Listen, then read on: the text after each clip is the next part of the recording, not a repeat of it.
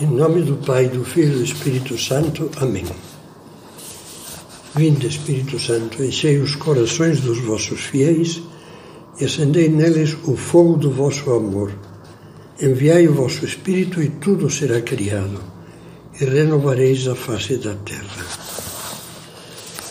Continuando com a conquista das virtudes, vamos meditar agora na necessidade de ter perseverança, com esforço, com luta.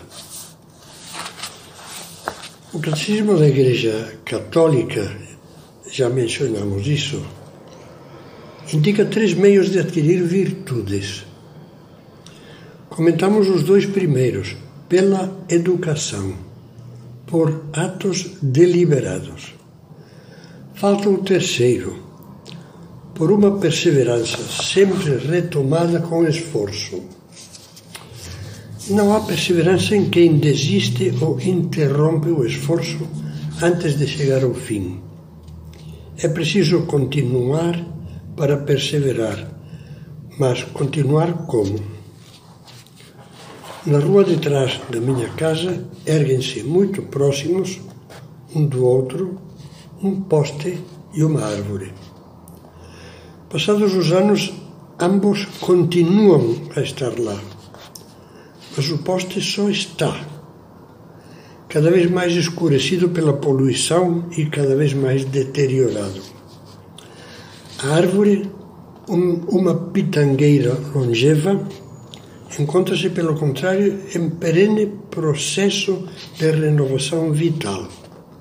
Cresce, aumenta em beleza e densidade de folhagem, cobre-se na primavera de inúmeras florzinhas brancas e oferece tantas frutinhas que, apesar da voracidade dos sabiás e dos passantes, não se esgotam. O poste é o símbolo da rotina, a árvore da perseverança. Também a árvore das virtudes precisa de renovação, de crescimento, de recomeços primaveris para dar frutos de amor e de santidade. Perseverança. São José Maria, que tanto nos ajuda a pensar na luta pelas virtudes, escreve: Começar é de todos, perseverar de santos. E dá-nos pistas para perceber como é que deve ser a perseverança nessa luta. Vamos comentar algumas delas. Primeira, deve ser perseverança refletida. O ponto de caminho que acabo de citar termina dizendo, termina dizendo que a tua perseverança não seja consequência cega do primeiro impulso, fruto da inércia, que seja uma perseverança refletida. Para perseverar, a reflexão é muito mais importante do que a emoção. A vibração inicial com que partimos à conquista de uma virtude facilmente esmorece. Passado algum tempo, podem vir ataques de canseira, de pessimismo perante as dificuldades, complexos de fracasso tentação de pensar que tudo foi mera ilusão e que nunca conseguiremos melhorar. Pedro Rodrigues, um conhecido teólogo, na edição crítica do livro Caminho, esclarece que foi Álvaro del Portillo quem, sendo, sendo ainda um estudante, escreveu a São José Maria: Passou meu entusiasmo. E que este lhe respondeu como se recolhe em outro pensamento de caminho, tu não deves trabalhar por entusiasmo, mas por amor, com consciência do dever que é abnegação. Com amor. Esforçando-nos por cumprir a vontade de Deus, mesmo a contragosto.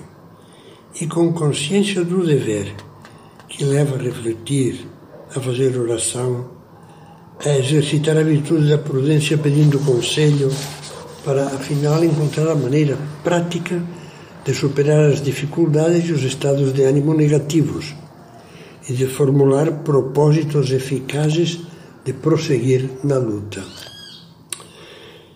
Ao lado da perseverança refletida, tem que haver a força da contrição. É a segunda coisa. Existem duas formas de amar a Deus: a entrega filial e generosa à vontade de Deus.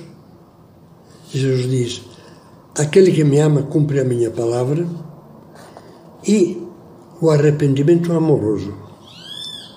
Todos nós falhamos muitas vezes, apesar dos bons propósitos. A maneira de perseverar então é reagir como o publicano e o filho pródigo, com um pedido de perdão a Deus. Ó oh Deus, tem piedade de mim que sou um pecador. Tu sabes que eu te amo. Unido à resolução de levantar-nos quanto antes e de voltar a lutar com confiança sem renunciar à meta proposta.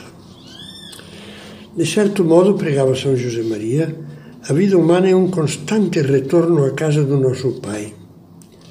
Retorno mediante a contrição, mediante a conversão do coração, que se traduz no desejo de mudar, na decisão firme de melhorar de vida e que, portanto, se manifesta em obras de sacrifício e de doação. Retorno à casa do Pai por meio desse sacramento do perdão em que, ao confessarmos os nossos pecados, na confissão, nos revestimos de Cristo e nos tornamos assim seus irmãos, membros da família de Deus. Em terceiro lugar, a força da humildade. Uma das causas da desistência na luta é a amargura do fracasso. Falhei de novo, não consegui me conter, não consegui calar não consigo mudar. A autoestima vai para baixo. Dois pensamentos de São José Maria podem devolver-nos o ânimo.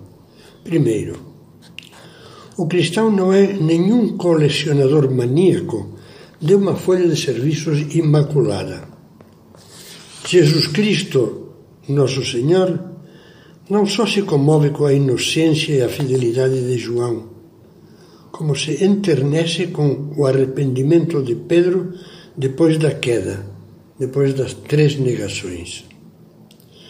O que Jesus deseja, acrescenta São José Maria, é que saibamos insistir no esforço de subir um pouco, dia após dia.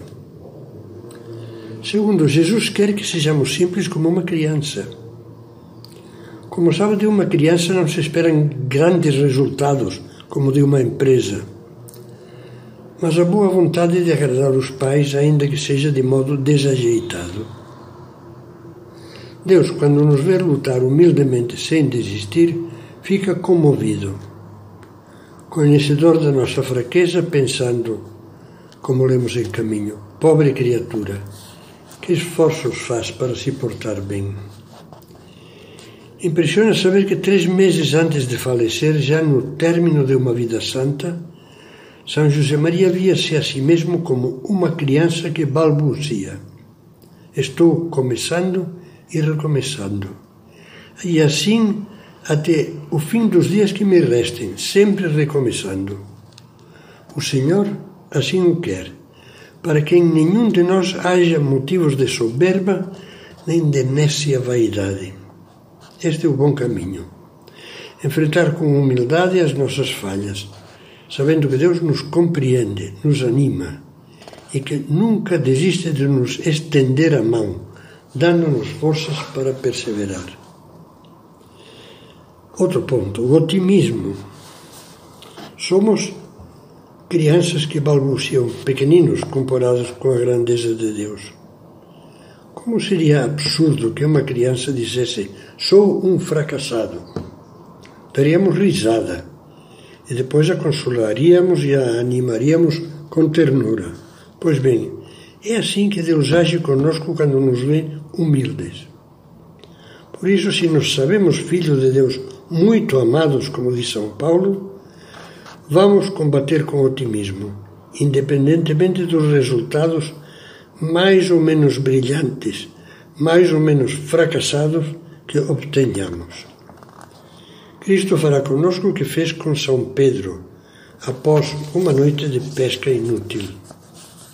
Dirá: lança a rede guiado por mim, ou seja, continua pelo bom caminho dos teus propósitos e dos conselhos recebidos, e verás como acabas apanhando uma grande quantidade de peixes. Aprendamos a dizer a Deus com confiança de filhos: Viste como tudo faço mal?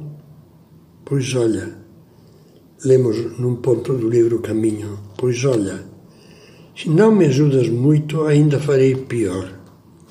Quero escrever todos os dias uma página grande no livro da minha vida. Mas saem da minha pena coisas tortas e borrões. De agora em diante, Jesus, escreveremos sempre juntos os dois. Além disso, o nosso otimismo apoiado na fé nos levará a compreender este aparente paradoxo que lemos no mesmo livro Caminho. Fracassaste? Nós, os filhos de Deus, nunca fracassamos. Não fracassaste, adquiriste experiência. Para frente. Após, após cada tropeço, perguntemo-nos com paz e confiança: que aprendi com essa falha? Que experiência tiro desse fracasso? Talvez tenha acontecido que pelejei mal, que planejei mal o momento ou o modo concreto de fazer o que me propus. Um tempo de oração, por exemplo, vencer um defeito, uma ajuda ao próximo. Talvez me propus coisas muito difíceis e preciso começar humildemente por algumas mais fáceis. Em vez de me propor, por exemplo, vencer toda e qualquer irritação, vou começar por evitar a irritação à mesa, quando alguém se atrasa. E pensemos que às vezes talvez tenhamos feito muita força, mas tenhamos rezado pouco, esquecendo que Jesus diz: sem mim nada podeis fazer. Outro ponto: espírito esportivo. Isso nos levará a ter espírito esportivo, como ensina São Paulo a Timóteo. Nenhum atleta diz será coroado se não tiver lutado segundo as regras. Ele procurava lutar bem, como se verifica pelo que escreve aos Filipenses, no capítulo 3 da carta. Consciente de não ter ainda conquistado a meta, só procuro isso prescindindo do passado, atirando-me ao que resta para frente, persigo o alvo, rumo ao prêmio celeste ao qual Deus nos chama em Jesus Cristo. O bom esportista aprende com os fracassos. Deixa para trás o fracasso e volta a treinar cada vez mais e melhor. Não se deixa fundar pela derrota, tem espírito esportivo sabe perder e sabe ganhar, e graças a esse espírito acaba conquistando o prêmio. Como vê, o importante é perseverar. Querer lutante durante perdão, querer lutar durante o tempo que for preciso, a vida toda, sem jogar a toalha. O coach, orientador espiritual, nos pode ajudar a definir a forma de melhorar o treino e com a ajuda da graças, da graça perseveraremos e saborearemos estas palavras de Jesus. Aquele que perseverar até o fim, este será salvo.